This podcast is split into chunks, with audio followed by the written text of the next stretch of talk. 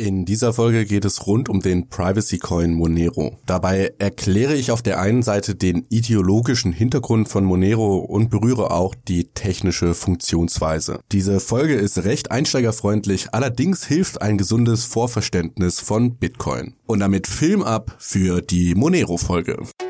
Der BTC Echo Podcast. Alles zu Bitcoin, Blockchain und Kryptowährungen.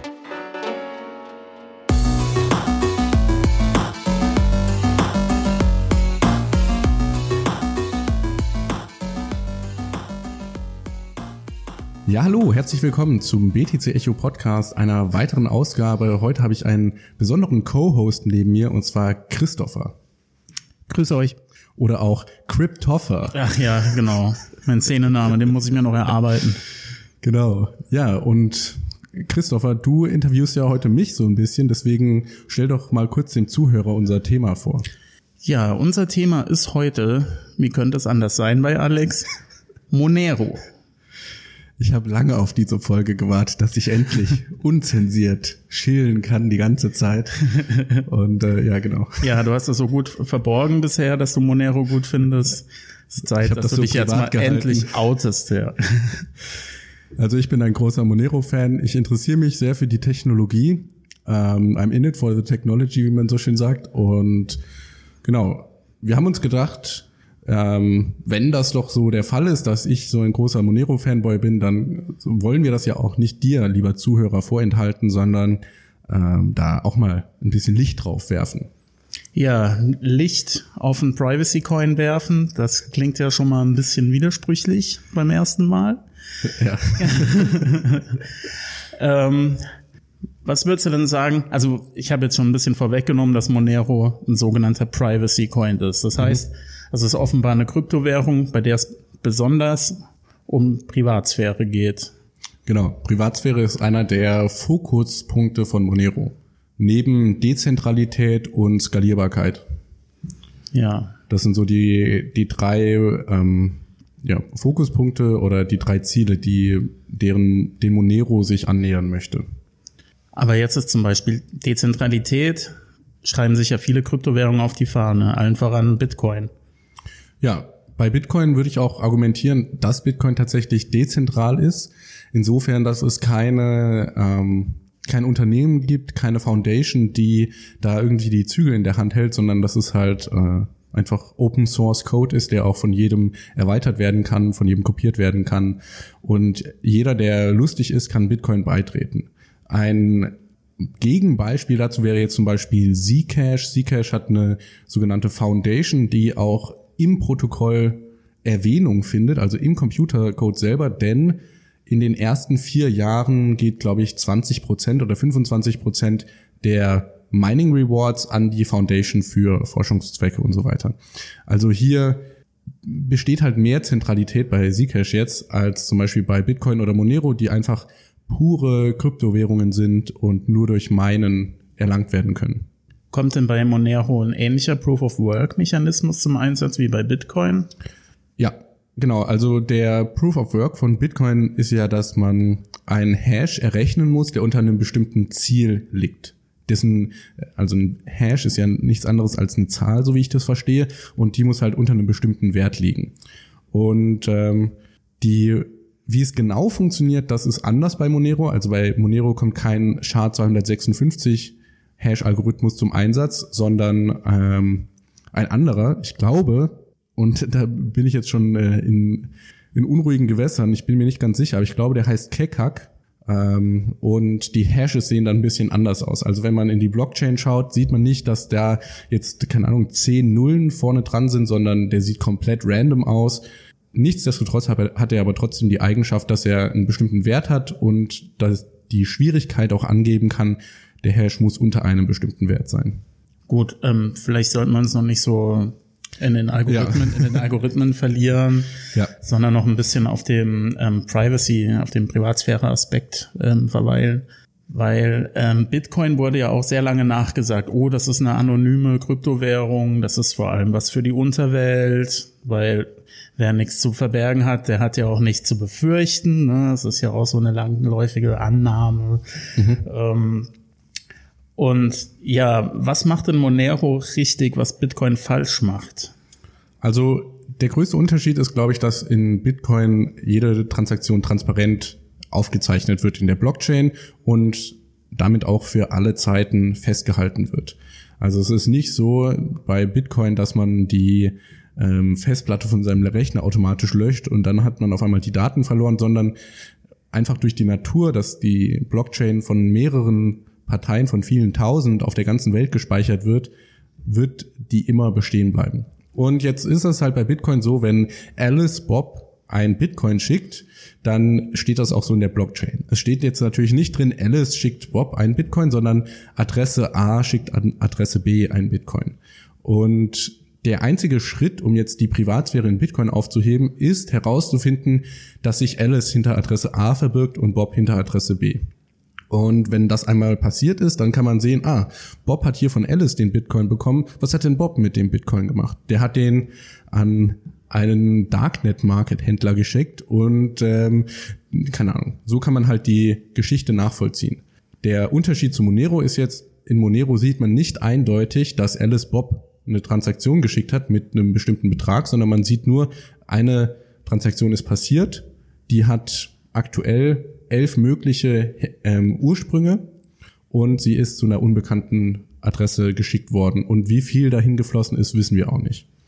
Das heißt, es werden viel weniger Informationen über die, über das Netzwerk, über die Teilnehmer des Netzwerks veröffentlicht als bei Bitcoin.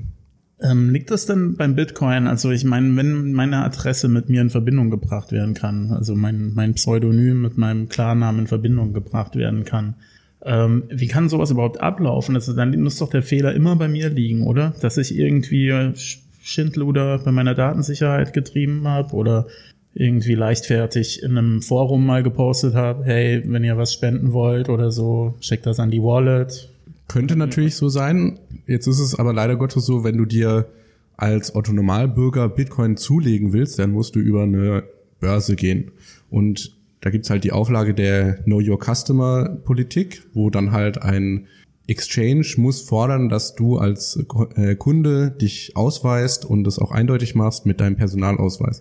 Und das heißt, hier bringst du die Verbindung, hier musst du die Verbindung reinbringen. Außer du kaufst jetzt irgendwie bei Local Bitcoin oder OTC, also Over the Counter, ähm, deine Coins und musst dich dann nicht authentifizieren. Das heißt, ja, auch bei Bitcoin gibt es die Möglichkeit, dass die, dass die Verbindung in die echte Welt nicht hergestellt wird, aber in der Regel wird sie hergestellt und es ist sehr schwer, wenn die einmal da ist, dass man sie wieder wegbekommt.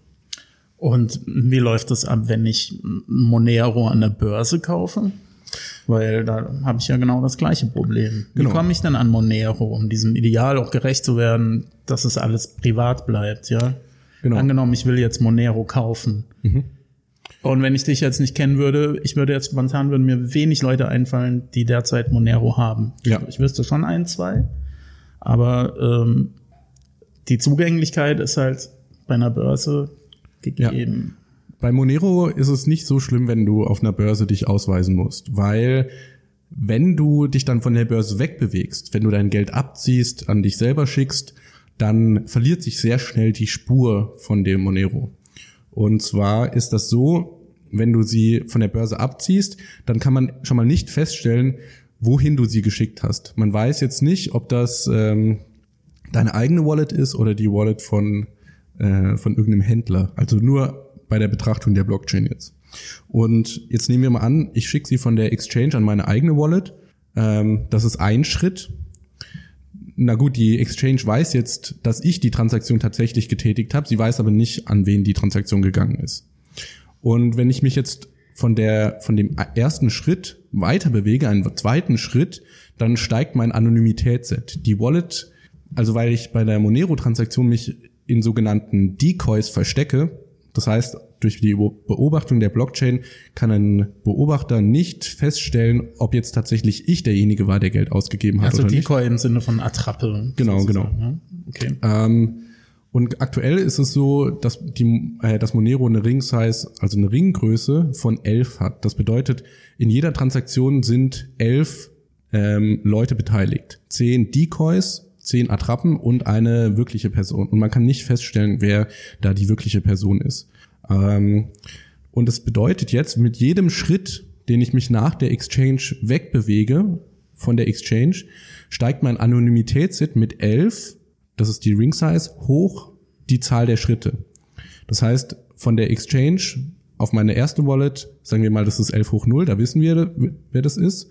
Ähm, von meiner Wallet dann an meine nächste Wallet, ich kann es mir das ja auch selber schicken, habe ich 11 hoch 1. Das ist ein Anonymitätsset von 11. Ja.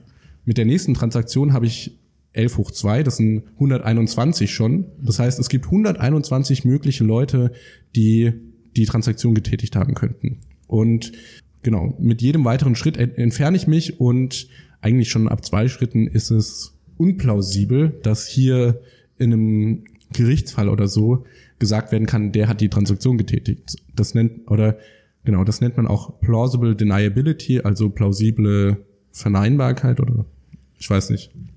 Auf jeden Fall, das reicht halt nicht als Beweis. Ja. Und bei oder, Bitcoin oder umgekehrt, es gibt genug Grund zum Zweifeln, dass, genau. dass du das warst, ja. Und bei Bitcoin ist das halt nicht so. Bei Bitcoin, egal wie viele Schritte ich mich wegbewege, klar, man könnte jetzt sagen, das ist keine Adresse, die ich kontrolliere, aber man sieht immer eindeutig, von wo das Geld nach wohin fließt und wie viele natürlich auch. Ja. Das freut sich ja auch die Strafverfolgungsbehörden.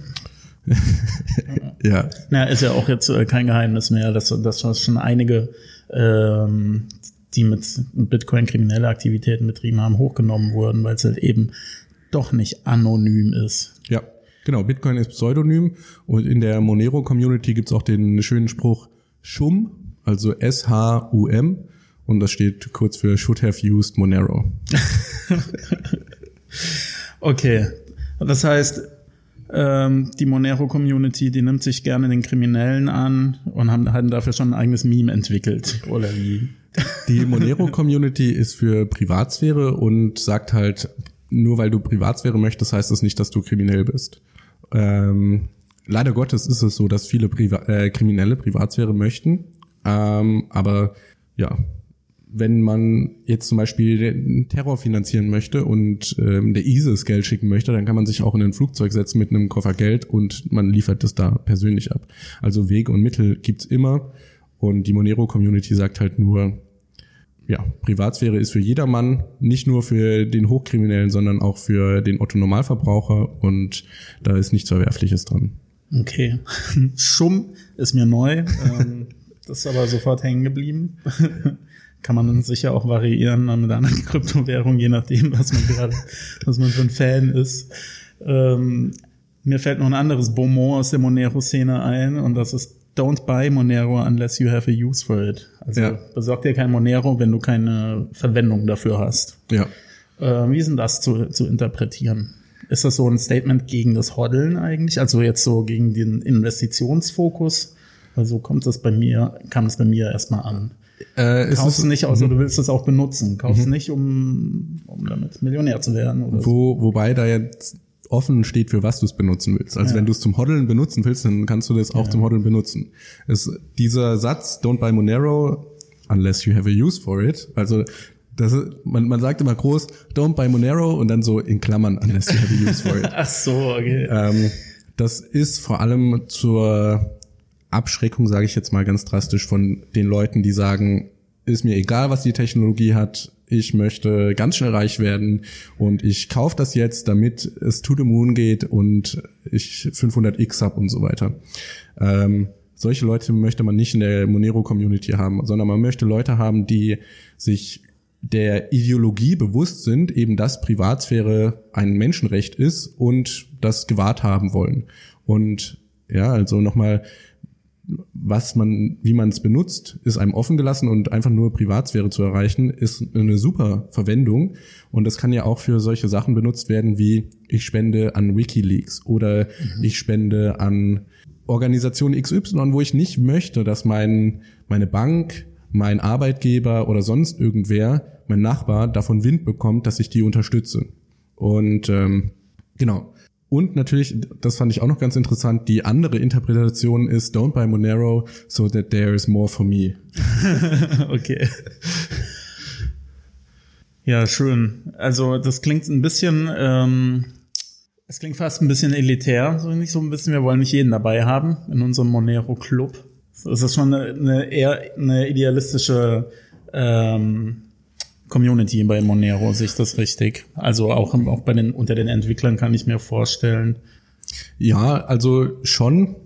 Aber was ja, was ja völlig okay ist, also das kann die, jetzt vielleicht falsch, aber. Die, die Community ist open Source. Also da kann jeder beitreten. Ja. Die, das Reddit ist open, alle Telegram-Gruppen sind open, der IRC-Channel ist open mhm. und da darf jeder mitmachen. Die Sache ist halt, wenn ich jetzt in der Telegram-Gruppe drin bin und schreibe die ganze Zeit when Lambo, when Moon, ja. äh, when Pump, ich verschwende damit ja auch mhm. irgendwo die Zeit von Leuten, die tatsächlich was lernen wollen. Ich spamme den Kanal zu und deswegen sagt man halt eher Price Talk, wir, der Preis ist uns egal, Mhm. Wir kümmern uns darum, dass wir ein solide technologisches Fundament haben, wo eben Privatsphäre gewahrt wird. Und der Preis ist eigentlich nur noch so eine Folge dessen, ja, eine solide Technologie, die auch tatsächlich einen Nutzen für Leute bietet, zum Beispiel Privatsphäre, die wird automatisch wertvoll werden. Und ähm, genau, deswegen Price Talk ist ungern gesehen bei Monero. Mhm. Wie würdest du Monero denn wo siehst du Monero in Zukunft? Also jetzt sagen wir mal, äh, unter den Top-Kryptowährungen, wird es eine Daseinsberechtigung haben? Wird es sogar irgendwann, also Monero hat wahrscheinlich nicht den Anspruch, die, ein, die einzige Kryptowährung zu sein, die benutzt wird für den, für den Austausch. Oder gibt es diesen Anspruch von wegen, naja, so langfristig wollen wir auch den, den Bitcoin vom Sockel stoßen? Äh, es gibt durchaus Leute, die sagen, Monero ist besser als Bitcoin. Monero ist Bitcoin 2.0. Ähm, nicht jeder in der Monero-Community vertritt diese Einstellung. Also zum Beispiel Fluffy Pony, der ja das Gesicht von Monero sozusagen ähm, betont immer wieder, wenn Bitcoin scheitert, dann scheitern alle anderen Kryptowährungen auch und Monero auch. Es gibt, ich würde mich eher so zu den Leuten zählen, es wird mehrere Kryptowährungen geben und das ist auch völlig okay. Mein Ideal dahinter ist ja, benutz was du willst. Und wenn du Bitcoin benutzen willst, benutz Bitcoin. Wenn du Monero benutzen willst, benutz Monero oder Altcoin XY. Das ist dir völlig frei überlassen. Ähm, jetzt gibt es natürlich das Argument, wenn Monero Platz zwei sein sollte, hinter Bitcoin, weil es einfach das anonyme digitale Geld ist, dann kann man genauso gut ein Argument dafür machen, dass es Num Number One sein sollte, weil was hat denn Monero, was ähm, oder was hat Monero nicht, was Bitcoin hat, außer jetzt vielleicht den Netzwerkeffekt und First Mover Advantage. Und ähm, ja, natürlich, ich bin sehr begeistert von der von der von der Vision und ich hätte damit überhaupt kein Problem, wenn Monero Bitcoin irgendwann ablöst. Ich muss aber ehrlich sagen, ich glaube, das ist so ein relativ langer Kampf, der über die nächsten zehn Jahre wirklich ausgetragen wird, wo, das glaube ich, äh, die Mangel, mangelnde Privatsphäre in Bitcoin halt zum Problem wird, werden wird. Ähm, und das muss ja nicht mal sowas sein wie, man macht illegale Sachen im Darknet, sondern es kann auch so Sachen sein wie, ich betreibe ein Unternehmen, ich akzeptiere Kryptowährungen, Bitcoin zum Beispiel, und jetzt sieht, sieht mein Wettbewerber in der Blockchain, mit wem ich handle und ähm, wie viel Geld da fließt, und so weiter und so fort. Das ist natürlich ein enormer Nachteil und das möchte man vielleicht nicht. Deswegen auch hier hat Privatsphäre ihren Platz und das ist überhaupt nicht verwerflich. Genau. Also langfristig sehe ich Monero schon in der Top 3, sag ich mal, einfach weil der Use Case so stark ist in meinen Augen. Man muss halt dazu sagen, Monero ist ein Grassroots äh, Movement. Das heißt, die haben keinen eben keine Foundation, die da jetzt zum Beispiel Marketing betreibt und deswegen die Leute, die dann zu Monero kommen, das sind meistens deillusionierte Bitcoin-Enthusiasten, die zwar irgendwie diesen freiheitlichen Gedanken ähm, nachempfinden können, aber bei Bitcoin dann irgendwo auf Hindernisse gestoßen sind. Und ja, deswegen aktuell ist die Monero-Community relativ klein, sage ich mal, aber die Leute, die dabei sind, die sind wirklich mit Herzblut dabei auch. Ja, für eine kleine Community hat's Monero schon ziemlich weit gebracht. Ja. Ich. Also ist schon sehr, sehr bekannt geworden, spielt oben mit, auf jeden ja. Fall. Ähm, wie ist denn deine Einschätzung, was die, die Umtriebigkeit oder die Aktivität bei den Entwicklern angeht? Jetzt auf GitHub, tut sich da noch was bei Monero? Tut sich da gerade viel? Ja. Gibt's neue Updates, die irgendwie eine bessere Zugänglichkeit verschaffen, weil Monero ja doch eher noch eine ziemlich technische Angelegenheit ist ja. im Vergleich zu anderen, die bei denen man eine große Auswahl hat an, an ähm, grafischen Benutzerinterfaces und, und entsprechenden Wallets. Mhm. Ähm, da ist die Auswahl bei Monero noch nicht so mega groß, oder ja. habe ich das falsch? Äh, also genau, das ist halt so die Sache, wenn man in Monero was machen möchte, dann muss man es meistens selber machen. Und ähm, da gibt es zum Beispiel ein schönes Interview mit dem äh, Lead-Entwickler von Monerujo, was so die Mobile Wallet für Android ist. Und der hat halt auch so gesehen, hey, ich hätte gerne eine Android Mobile Wallet und die gibt's nicht und verdammt, ich muss die selber programmieren. Ähm, deswegen es läuft alles so ein bisschen schleppend an, wobei und ich bin da jetzt nicht super tief drin. Ich wiederhole nur das, was ich so von anderen Monero-Leuten gehört habe. Äh, es gibt auf jeden Fall rege, reges Engagement von den Entwicklern. Es gibt auch eine äh, Open Source Funding-Methode für die Entwickler, dass halt äh, jemand sagen kann, ich möchte Vollzeit für Monero arbeiten und dann gibt's dann so ein Kickstarter-ähnliches Forum, wo er sagen könnte, ich möchte jetzt zum Beispiel Android Mobile Wallet integrieren.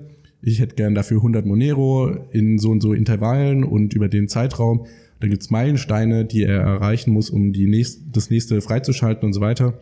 Ähm, genau, ich glaube, Monero hat über 140 Entwickler oder ich glaube sogar über 400 Entwickler. Da bin ich mir jetzt nicht ganz sicher. Ja, das ähm, sind auch so Ballpark-Nummern. Ja. Ne? Und was aber wichtig ist, ist vor allem die Qualität der Entwickler.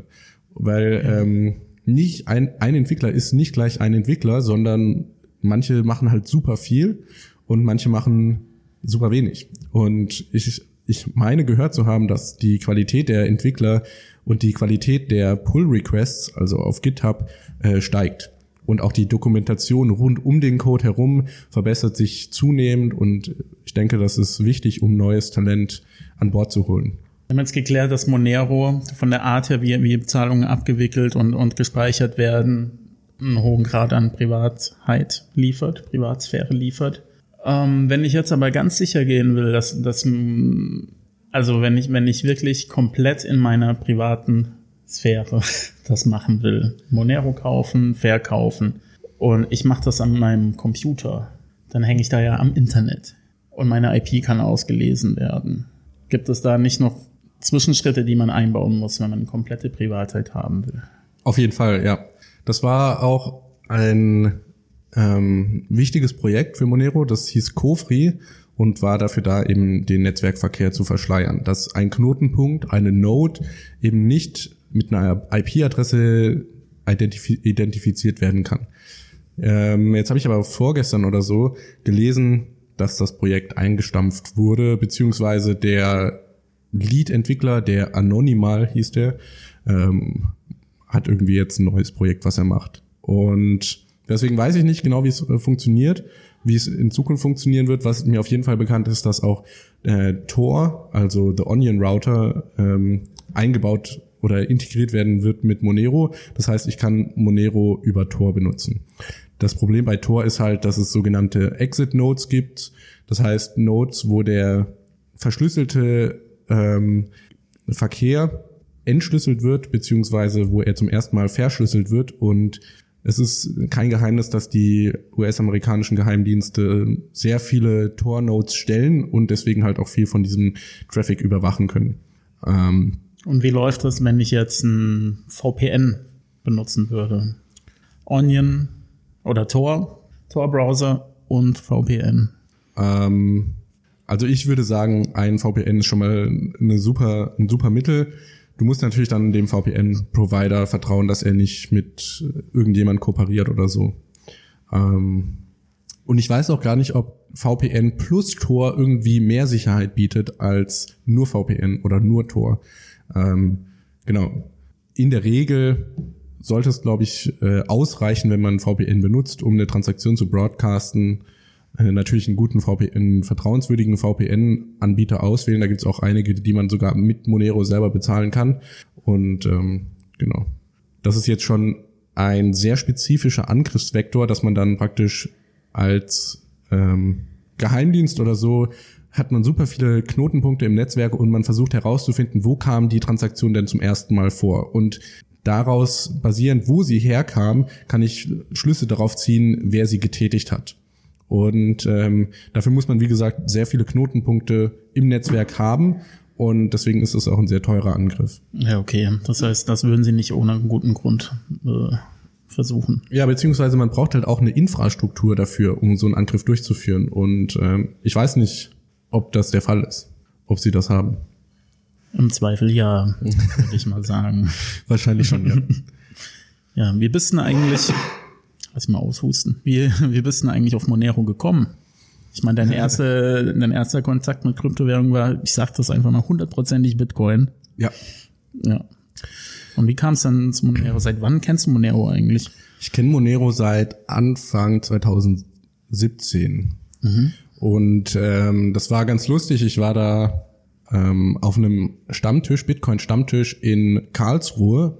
Ein sehr guter Stammtisch. Ähm, hat, also ich war da nur ein einziges Mal, aber ich fand die Leute, die da waren, sehr kompetent. Mhm. Und da habe ich mit einem gesprochen, der sich scheinbar ganz gut ausgekannt hat und der hat gesagt, ähm, ähm, nur Bitcoin, ein bisschen Litecoin vielleicht noch und Monero ist ganz interessant. Und da habe ich zum ersten Mal sind so bei mir die ähm, die Fühler hochgegangen praktisch und ich habe mich dann genauer damit beschäftigt, bin in die Telegram-Gruppen reingegangen, habe mir Vorträge angeschaut und ja, bin dann immer weiter praktisch in das äh, Rabbit Hole gekommen. Und ja, eigentlich so, wenn man sich dann damit mit mal auseinandersetzt, dann lernt man auch sehr viel über die Technologie, man lernt, warum Privatsphäre wichtig ist. Auch gerade aus ökonomischer Perspektive für ein Preissystem braucht man halt ein, eine fungible Währung, damit man halt auch sagen, sagen kann, wie das kostet ein Monero. Wenn die Monero unterschiedlich viel wert sind, dann ergibt so ein Preisschild keinen Sinn. Und äh, deswegen muss das Geld fungibel sein. Und jetzt könnte man halt ein Argument machen, dass Bitcoin nicht fungibel ist und deswegen allein schon als Zahlungsmittel zum Scheitern verurteilt ist. Ja, kannst du das Konzept mit der Fungibilität noch mal ein bisschen umreißen? Ja. Also, Weil das ist ja auch ein, ein etwas, was Monero auszeichnet. Ja, genau. Monero bezeichnet sich gerne als the fungible cryptocurrency und Fungibilität oder Fungibility bedeutet letztendlich nur, dass alle Einheiten gleich sind. Das heißt jetzt nicht, dass 10 Monero gleich viel wert sind wie ein Monero, sondern das heißt, die einzelnen Einheiten, also jeweils ein Monero oder wenn wir es auf einen Euro übertragen, jeder Cent, jeder Euro, jede Euro-Münze ähm, ist gleich viel wert als jede andere Euro-Münze. Und das heißt, wenn ich jetzt zum Beispiel ein, ein großes Glas mit 1 Euro Münzen drin habe, ist es egal, welche ich rausziehe, die hat immer den Wert von einem Euro. Ähm, Vielleicht könnte man das analog sagen, wie es ist, als hätten die Scheine keine Seriennummer, so. Die, sind, die Scheine sind an sich ununterscheidbar. Also wenn man, wenn man jetzt von Banknoten spricht. Ja, beziehungsweise, ja, also wahrscheinlich mit den, den Seriennummern und egal welchen Schein du aus dem Geldbeutel holst, also egal welchen 20-Euro-Schein du aus dem Geldbeutel holst, der Wert für den Käufer sind immer 20 Euro. Und der kann auch gar keine Unterscheidung treffen, oh, der Geldschein sieht ein bisschen komisch aus oder oder sonst was. Oder mit dem Geld gleich. wurde schon mal Schindluder getrieben. Genau, irgendwie. das sieht er nicht. Ja. ja. Hast du mal ein Gegenbeispiel? Kennst du ein Gegenbeispiel aus der Kryptowelt, wo sich eine Nicht-Fungibilität eines eines Token ähm, negativ ausgewirkt hat? Ja. Auf wen auch immer? Ähm, also noch kurz ein Beispiel aus der echten Welt für nicht fungible Güter, einfach, dass man sich vorstellen kann. Ja. Ähm, Diamanten zum Beispiel sind nicht fungibel. Mhm. Ich habe jetzt die Einheit ein Diamant, aber nur wenn ich dir sage, ein Diamant, also die, die Brezel ja. kostet ein Diamant, da hast du noch keine Vorstellung von, von dem, was du mir geben musst, beziehungsweise das könnte jetzt ein super Billo-Diamant sein oder es könnte der krasseste äh, Diamant überhaupt sein. Und da ist eine große, ein großer Wertdifferenz. Ähm, und Beispiel aus der, der Kryptowelt. Aktuell sind frisch geschürfte Bitcoin, das heißt Bitcoin, die gerade vom Miner also aus dem metaphorischen Bergwerk gebrochen wurden, mhm. ähm, sind wertvoller als zum Beispiel Bitcoin, die auf einer Blacklist stehen, weil sie mit illegalen Handlungen assoziiert wurden. Das heißt, die, der Satz, ein Bitcoin ist gleich ein Bitcoin, ist nicht wahr, sondern es ist immer die Frage, was für ein Bitcoin ist das denn? Ist das ein Silk Road Bitcoin oder ist das ein gerade frisch vom Miner Bitcoin? Und ja.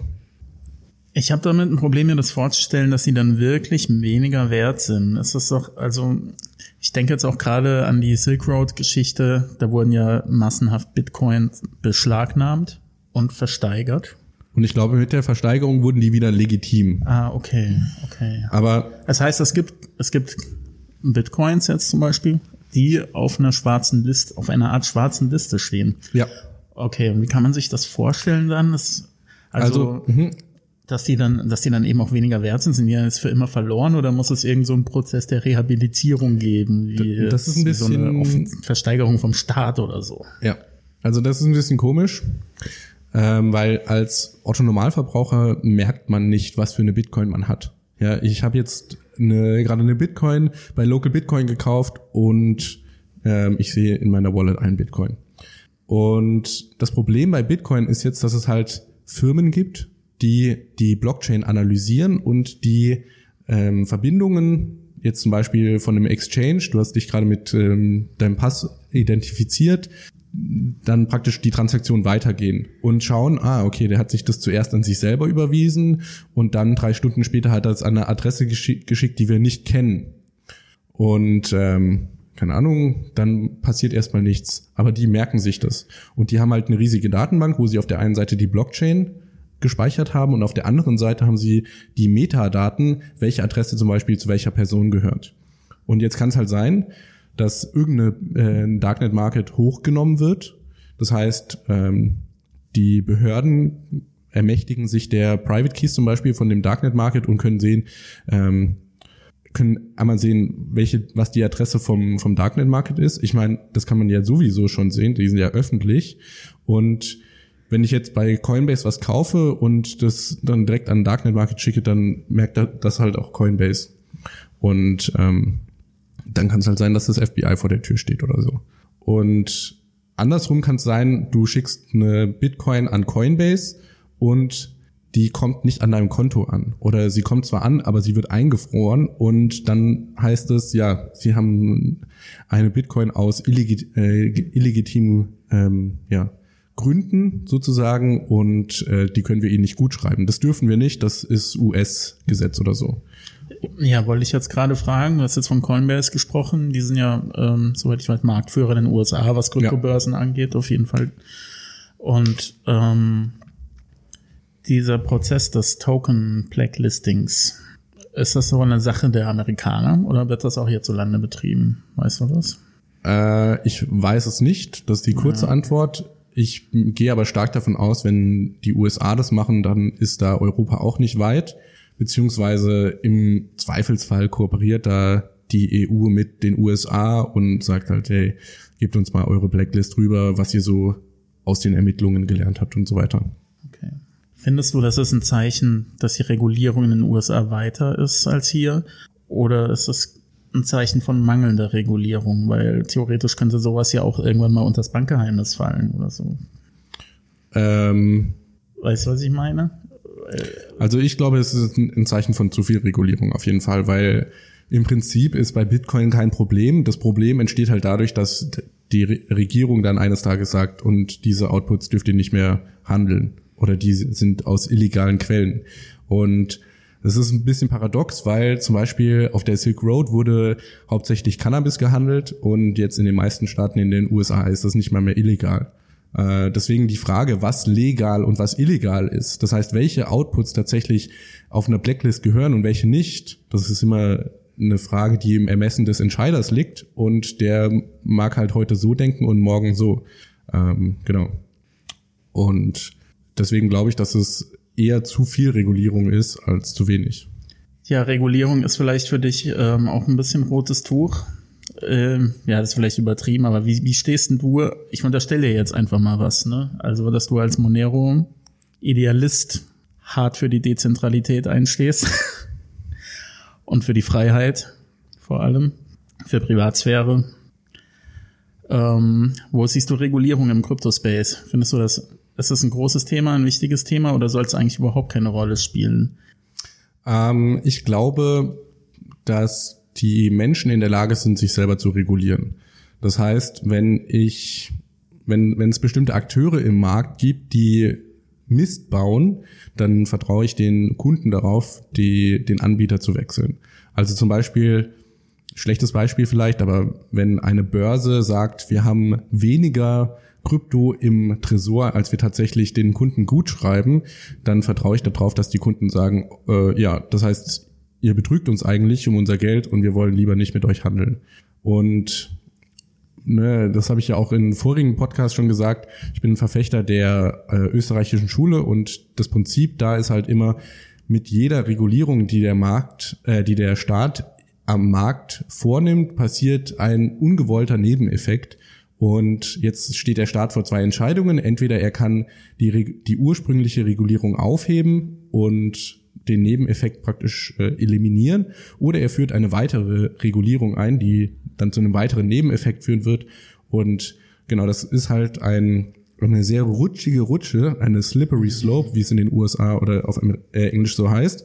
Und am Ende dieser Rutsche steht praktisch die totale Kontrolle des Staates über die Wirtschaft, wo jeder Aspekt des, der menschlichen Interaktion reglementiert ist, damit man praktisch jeden Nebeneffekt getilgt hat sozusagen. Und da bin ich halt eher der Verfechter von, von Freiheit, dass man sagt, wir regulieren gar nicht. Klar, es kommt mal hin und wieder zu Betrügereien und so weiter. Und das ist auch nicht gut, aber wir brauchen dafür keine Regulierung, um das zu, äh, zu lösen, das Problem. Ich musste da gerade dran denken, weil du gemeint hast, Regulierung, jeder regulatorische Eingriff ruft immer die Notwendigkeit für einen zweiten Eingriff hervor und so weiter. Muss ich gerade dran denken, es ist wie wenn wenn es in einem Land oder wenn es in einem Land eine Plage gibt mit irgendwelchen, mit das ein Tier irgendwie eine heimische Tierart bedroht. Und dann neues Tier ausgesetzt wird, um dieses Tier zu fressen, ja. was, was dann selber zur Bedrohung so, wird. Und so das Australien-Beispiel. So, so ein Regress kommt, ja, ja genau. Ja. Ich hätte jetzt auch gerne konkrete Tiernamen benutzt und konkrete Länder, aber ich habe das... Also so ein ähnliches Problem gibt's in äh, Kolumbien mit Nilpferden, die hat Pablo Escobar da eingeführt und die haben halt keine natürlichen Feinde. Dann in Australien hat irgendein Engländer Hasen eingeführt, weil er Hasen jagen wollte und die Hasen haben halt auch keine natürlichen Feinde in Australien und haben sich ja wie die Hasen vermehrt. ähm, Im Yellowstone Park in den USA hat sich, glaube ich, der Flusslauf geändert, weil die Wölfe ähm, da eliminiert wurden und die Wölfe waren halt natürlicher Feind von den Hirschen. Die Hirsche fressen viel Gras und viel Rinde und von, von den Bäumen und so weiter weg und deswegen hat sich dann effektiv durch das, das Mangeln der Wölfe der Flusslauf geändert. Und genau, das ist so ein Beispiel für, wir machen irgendwas und es hat Konsequenzen, die wir vorher gar nicht vorhersehen konnten. Also wir hatten es schon besprochen, es, es gibt jetzt so langsam auch die ersten Mobile Wallets, also zumindest mal eine jetzt immerhin für Monero. Äh, und für iOS gibt's auch eine. Und für iOS. Ja. Ja, ich bin leider ein Android-Opfer. ähm, werd mir die aber auf jeden Fall mal anschauen. Und ähm, ja, das war also das, was jetzt zuletzt aus der Community kam. Was steht denn da jetzt noch auf dem Plan aktuell? Woran, woran arbeitet die Community? Also das wichtigste Update 2018 war, glaube ich, die Bulletproofs. Bulletproofs ist eine Optimierung im Monero-Protokoll, die Transaktionen viel kleiner machen, also um 90 Prozent oder so reduzieren. Und das war bisher auch das Problem von Monero, dass die Transaktionen halt sehr groß sind. Und man kann sich das so vorstellen, warum ist eine Monero-Transaktion größer als eine Bitcoin-Transaktion? Na, weil hier noch Information gespeichert werden muss, um die Eindeutigkeit von den Transaktionen zu verschleiern. Das heißt, ich packe wie so ein Wattebällchen noch um meine eigentliche Transaktion drum, damit man halt nicht genau sehen kann, was da passiert. Und bisher waren das halt, keine Ahnung, dann 12 Kilobyte zum Beispiel pro Transaktion, was hört sich jetzt nicht viel an, aber bei, keine Ahnung, 7000 Transaktionen pro Tag ist es halt schon ordentlich. Und jetzt ist es so zwei Kilobyte pro Transaktion. Also nach den Bulletproofs. Da sprichst du gerade was an, nämlich ähm, also indirekt, nämlich die Skalierbarkeit. Das würde mich noch interessieren, wie Monero ähm, das Problem mit der Skalierbarkeit angeht, die ja beim Bitcoin leider ähm, ein altes Gebrechen ist, ja. an dem zwar fieberhaft gearbeitet wird, aber es dauert halt noch ein bisschen. Ja. Ähm, also was ganz interessant ist bei Monero, Monero hat eine dynamische Blockgröße. Das heißt, wir haben jetzt nicht eine statische, eine Konstante wie jetzt bei äh, Bitcoin, wo man sagt, okay, ich weiß, das ist veraltet, wir haben jetzt mittlerweile ein Blockgewicht, aber dass man sagt, wir haben eine 1 Megabyte Blockgröße. Ähm, sondern bei Monero richtet sich die Blockgröße nach dem Netzwerktraffic. Das heißt, wenn es ganz viele Transaktionen gibt, dann steigt auch die Blockgröße. Und ähm, dahingehend skaliert Monero eigentlich schon mal ganz schön. Das, und ich glaube, ich habe Hochrechnungen gehört, dass es bis zu 1700 Transaktionen pro Sekunde unterstützen könnte. Natürlich wächst dann auch die Blockchain extrem schnell. Wenn man das sich mal vorstellt, ähm, Monero hat eine Blockzeit von zwei Minuten, dann 1700 Transaktionen pro Sekunde und ich kann jetzt nicht so schnell im Kopf rechnen, aber einfach 1700 mal 120 mhm. und dann weiß man, wie, wie viel, ähm, ach so, und dann nochmal zwei und dann weiß man, wie viel Kilobyte die Blockchain pro, pro Block wachsen würde bei so einer Auslastung. Äh, wieso hast du jetzt gerade nochmal mal zwei genommen? Weil zwei Kilobyte für so, eine durchschnittliche ja. Transaktion. Okay. Ähm, genau. Deswegen langfristig wird Monero wahrscheinlich den gleichen Weg gehen müssen wie Bitcoin, dass man off-chain skaliert, dass man sowas wie ein Lightning-Netzwerk auch für Monero machen kann, äh, was super praktisch wäre, weil oder was von der Privatsphäre, von dem von der Perspektive sehr interessant wäre, weil das Lightning-Netzwerk auf Bitcoin ermöglicht ja schon gute Privatsphäre. Durch ne, man weiß nicht, wer welche Zahlungen tätigt und ich kann so viele Zahlungen tätigen, wie ich will im Lightning-Netzwerk und das ist onion-routed und so weiter. Auf Monero und das Problem bei Bitcoin ist halt, die Base-Layer ist nach wie vor transparent. Bei Monero habe ich keine transparente Base-Layer und dann könnte ich noch ein, so ein äh, Lightning-Netzwerk oben drüber machen und da hätte ich sehr, sehr starke Privatsphäre drin. Und ja, das wird wahrscheinlich so der Angriffspunkt für die nächsten zwei bis fünf Jahre sein, dass man halt versucht, in Richtung Second Layer irgendwas zu implementieren. Ähm, und ja, da kann man sich auch schon von Bitcoin einiges anschauen, weil, oder abschauen, weil Bitcoin ist ja gerade Vorreiter, was so Lightning angeht. Deswegen Skalierbarkeit ist ein Problem, auf jeden Fall ist wahrscheinlich auch das Problem bei Monero auf der technischen Seite, jetzt nicht auf der Nutzerseite. Und die Lösung wird wahrscheinlich äh, Second Layer sein. Aber der Konsens wird immer Proof of Work bleiben, der Konsensmechanismus, oder? Was ist der Plan? Oder gibt es bei Monero auch, äh, wird der auch geliebäugelt mit, mit Proof of Stake oder, oder einer hybriden Lösung vielleicht? Ähm, wahrscheinlich nicht. Ich glaube, die Monero-Community ist sehr Proof of Stake orientiert. Der Unterschied zu Bitcoin ist, dass man keine ASICs möchte. Also ja. wo es bei Bitcoin die spezialisierte Mining-Hardware gibt, ist bei Monero da ein, weht ein starker Wind dagegen und man möchte halt, dass auch der Hobby-Gamer mit seinem äh, Gaming-Computer und seiner Grafikkarte da mitminen kann und dass man halt die Mining-Hardware an jedem Elektroladen um die Ecke kaufen kann und nicht nur bei zentralisierten Herstellern in China.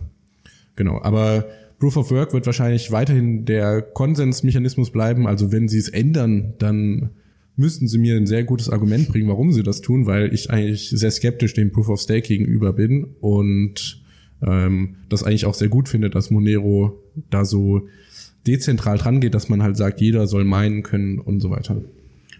Und wie ist das Mining so verteilt bei Monero? Ich meine, Mining Pools kann es ja trotzdem noch geben. Ja. Ist ja an sich auch nichts ähm, Verwerfliches, wenn ja. es irgendwie ein paar, wenn es kleine Player sind und nicht wie bei ähm, Bitcoin, wo es dann einen großen Hersteller gibt von dem Equipment, der theoretisch auch überall eine Backdoor einbauen könnte, ein Hintertürchen.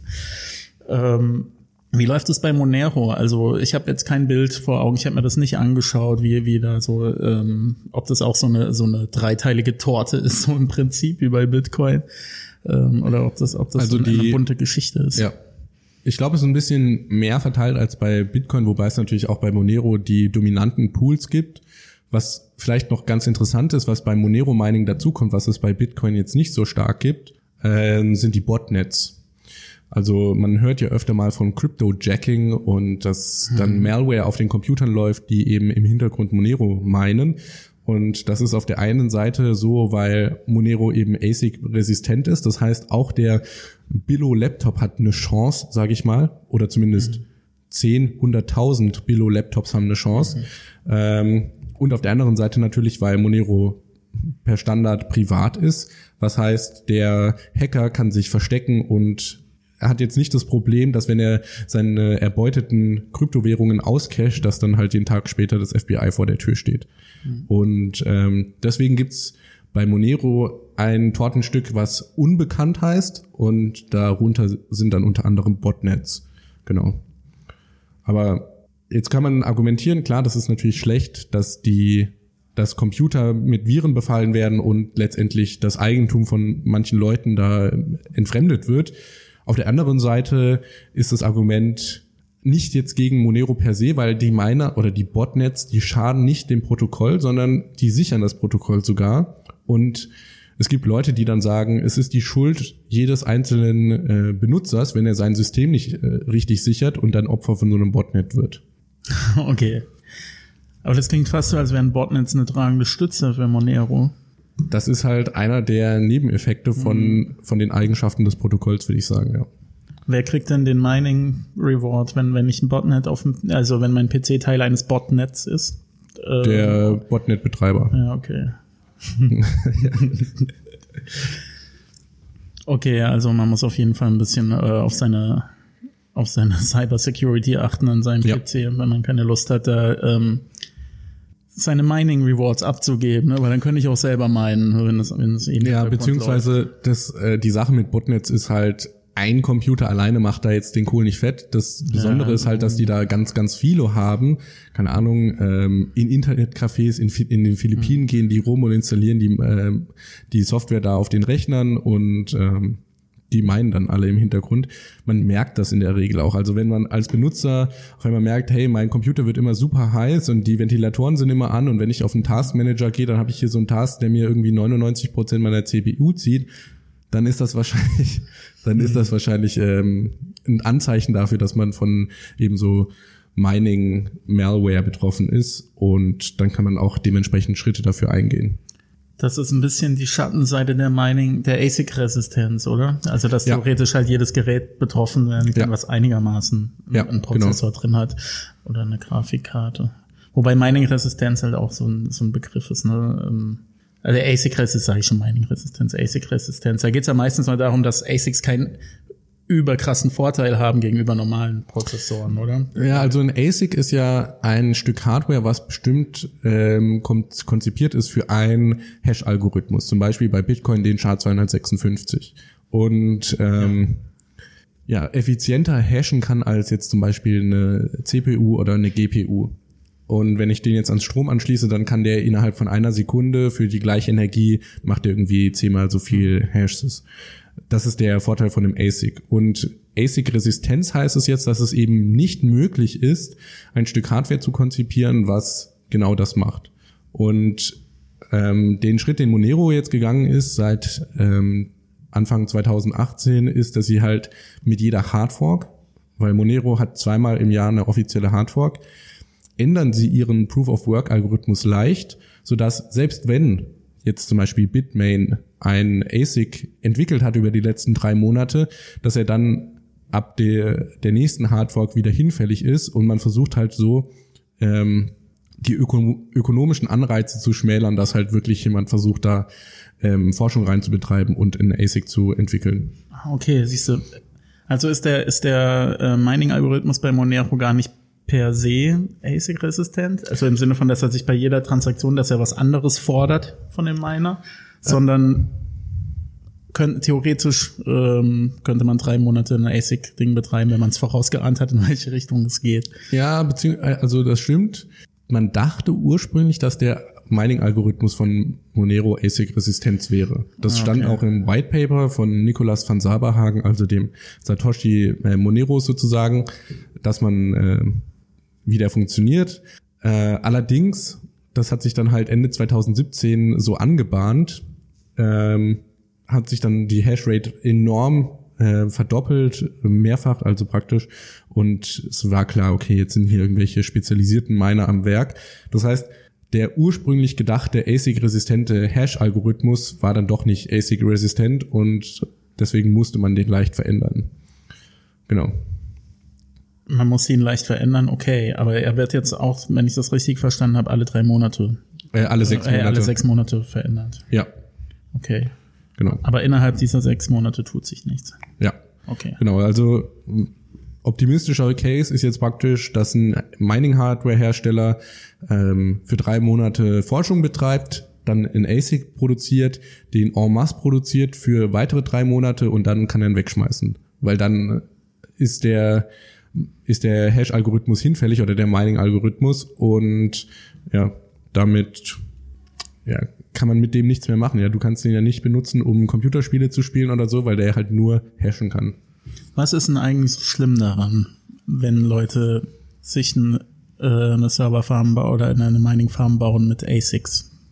Mit ganz vielen Endminern zum Beispiel. Also das Problem ist nicht da, sondern das Problem ist bei dem Hersteller selber. Dass nämlich zum Beispiel sehr wenige Hersteller für ASICs am Markt sind. Und dann hat halt so ein Player wie Bitmain, die forschen und betreiben und bringen dann einen neuen Bitcoin ASIC raus. Und die sind natürlich nicht doof, ja. Die bringen, die entwickeln den nicht und dann am nächsten Tag sagen sie, hey Leute, wir haben hier ähm, eine bahnbrechende Erfindung gemacht, sondern die entwickeln den, produzieren den und benutzen den erstmal selber für sechs Monate. Und dann langsam rollen die den aus an die breitere Masse. Und es ist auch, ich habe schon öfter gehört, dass Leute, die sich einen Antminer bestellt haben, dass der schon verstaubt war und so weiter, was halt eindeutiger Beweis dafür ist, der, der lief schon eine ganze Zeit lang. Und ein ähnliches Ding hat man bei äh, Monero Anfang 2018 gesehen, wo dann eben zum ersten Mal entschieden wurde, wir ändern unseren Hash-Algorithmus. Und dann auf einmal, als diese Entscheidung praktisch draußen war, kommt Bitmain aus dem Busch gesprungen und sagt, ey Leute, wir haben übrigens einen Monero ASIC entwickelt, kauft den doch jetzt mal hier schnell. Und es war halt, also für mich ist das eindeutig, die hatten eine versteckte Mining Operation und ähm, der Grund oder ja, dass man dann halt den Proof of Work geändert hat, hat den einen Strich durch die Rechnung gemacht und dann wollten sie halt versuchen, ihre Briefbeschwerer noch an den Mann zu bringen, ja. bevor es dann zu spät war. Und ja, nach der sprichst du auch was an hier Briefbeschwerer, ne, weil das ist halt ein ASIC, den kannst du ja für nichts benutzen dann. Genau. Hat im Prinzip keinen keinen wiederverwertbaren, ja. keinen Wiederverwendungswert. Ja, genau. Das heißt, man muss davon ausgehen, dass die ähm, ASIC-Hersteller das Maximum rausholen wollen aus den ASICs, die sie herstellen. Ja. Und gegebenenfalls Pre-Mining betreiben. Ja.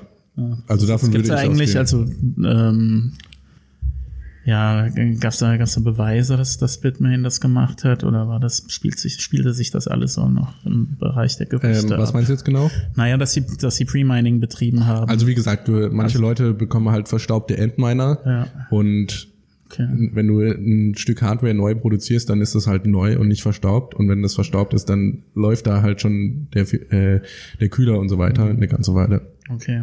Aber es ist mehr so anekdotische aber gut, ja, ja ich also will das jetzt auch gar nicht. Bitmain ich kann mir total gut vorstellen, so ist es ja. nicht. Ja. Und ich glaube jetzt nicht, dass Bitmain, ähm, ja, die, die sind halt auf äh, ihren Vorteil ähm, optimiert, was ja auch nicht per se schlecht ist, sondern das, da muss man halt einfach ein bisschen vorsichtig sein und natürlich werden die nicht jetzt ein Pressestatement rausgeben, ey Leute, wir haben hier übrigens ASIC Boost in unsere Endminer eingebaut und ja, klar, behalten die die erstmal für sechs Monate, bis wir die an die mhm. Öffentlichkeit geben und so weiter. Also, genau. Okay, aber ich sehe schon den Mehrwert, den das hat, wenn, wenn ähm, eine Kryptowährung ASIC-resistent ist. Ja. Das ist schon ein Argument. Genau, also der Mehrwert nochmal äh, kurz zusammengefasst ist, dass jeder, der sich entscheidet, ich möchte Miner werden, kann zu einem Laden gehen und sich da direkt seine Hardware kaufen und muss nicht bei einem Hersteller bestellen und warten, bis der so gütig ist und ihm praktisch was zuschickt. Und ich glaube, bei Bitmain ist es mittlerweile auch so, dass du nicht mehr als eine bestimmte Anzahl von einem Miner bestellen kannst. Das heißt, hier ist es halt, ist der, mhm. das Angebot praktisch artifiziell beschnitten. Würdest du so weit gehen zu sagen, dass sich Monero Mining lohnt? Na, das kommt. Sogar, sagen wir mal jetzt, in Deutschland äh, wenn man im Studentenwohnheim wohnt und den Strom kostenlos bekommt, dann kann sich das durchaus lohnen, ja. Also es kommt sehr stark auf die Energiepreise drauf an und ähm, ich muss da ganz ehrlich gestehen, dass ich mit Meinung, Mining keine Erfahrung habe. Okay, hab. das wäre jetzt meine nächste Frage gewesen, ob du da selber schon Erfahrungen gesammelt ja. hast und ähm, ja, genau. man sich zulegen müsste. Also ich glaube, Vega ähm, Grafikkarten sind ganz ganz gut Und ansonsten, da gibt's ein extra Subreddit für Monero Mining. Ich glaube, der heißt XMR Mining oder so. Okay. Und da ja, da müssen auch keine, Fall keine Marken schillen jetzt groß, sondern ja. nur so, was man, was man bräuchte für ein, für ein Setup. Also wahrscheinlich so zwei, drei Grafikkarten mal zusammengesteckt mhm. und ähm, dann halt günstige Energiekosten. ein bisschen Duct Tape und äh, genau. Ellenbogenschmalz. ja, ich denke, das war eigentlich auch schon eine ganz runde Folge. Wir haben ja jetzt fast eine Stunde gequatscht. Äh, liegt dir noch irgendeine eine Frage auf der Zunge? Nee, die hätte ich dir jetzt dann schon gestellt, glaube ich, Alex. Okay. Ja. Ja, dann vielen Dank fürs Zuhören. Danke für das Interview, Christopher. Auch gerne doch. Ich hoffe, du hast was gelernt. Total. Ich hoffe, der äh, du, lieber Zuhörer, hast was gelernt. Falls du jetzt noch eine Frage zu der Folge hast, dann schreib mir die doch an podcast.btc-echo.de und komm in unseren Discord-Kanal. Da gibt's auch einen Monero ähm, Unterchannel, wo ich immer ganz aktiv bin.